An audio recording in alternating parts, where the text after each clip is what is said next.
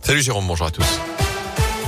Et à la une à direction désormais le Palais des Spectacles pour se faire vacciner. On vous en parlait sur Radio Scoop. Le vaccinodrome a déménagé il y a une dizaine de jours. Il a quitté la salle omnisport de la Plaine Achille où il était installé depuis six mois.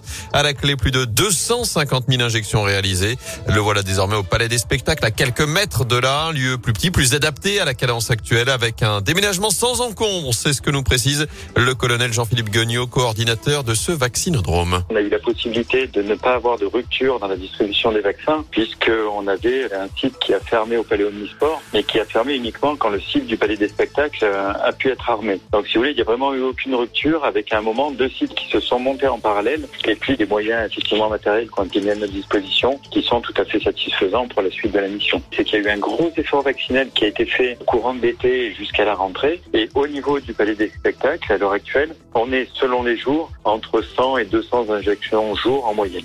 Et notez que ce vaccinodrome du Palais des Spectacles est ouvert tous les jours de 13h30 à 18h30. La Loire fait d'ailleurs figure de bon élève hein, sur la vaccination. Plus de 78% des habitants ont reçu au moins une dose contre 76 au niveau national.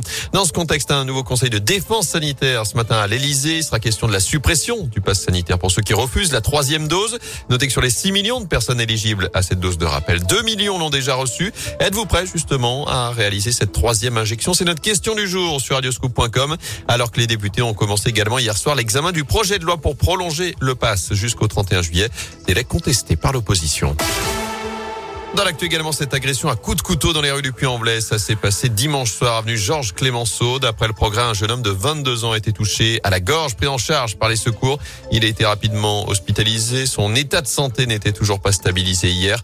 Son agresseur présumé, âgé de 20 ans, a lui été interpellé avant-hier. Il a été placé en garde à vue avant sa présentation au parquet prévue ce matin. Il pourrait être poursuivi pour tentative d'homicide.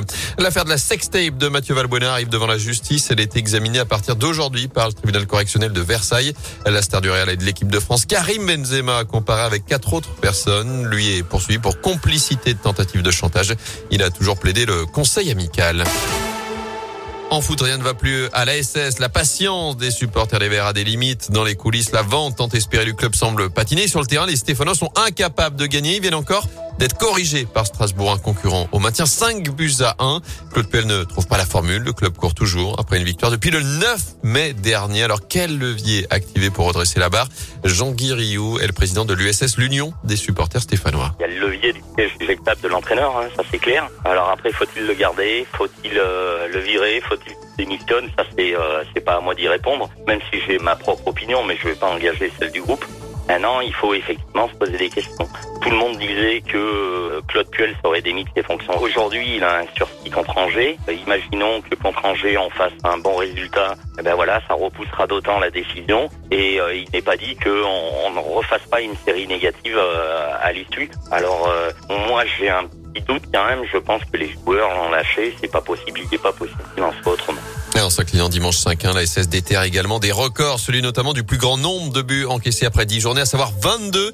Ce n'était plus arrivé depuis 63 ans. Un résultat, un bon résultat cette fois-ci du basket avec la qualification de la chorale de Rouen pour les 16e de finale de la Coupe de France après une victoire dans la douleur d'un petit point seulement hier soir sur le parquet d'Aix-Maurienne. Déception en revanche pour Saint-Chamond battu sur le parquet de Mulhouse et fin de l'aventure aussi pour Andrézieux tombé avec les honneurs quand même à Fausse Provence, équipe de l'élite qui évolue donc deux divisions au-dessus dessus.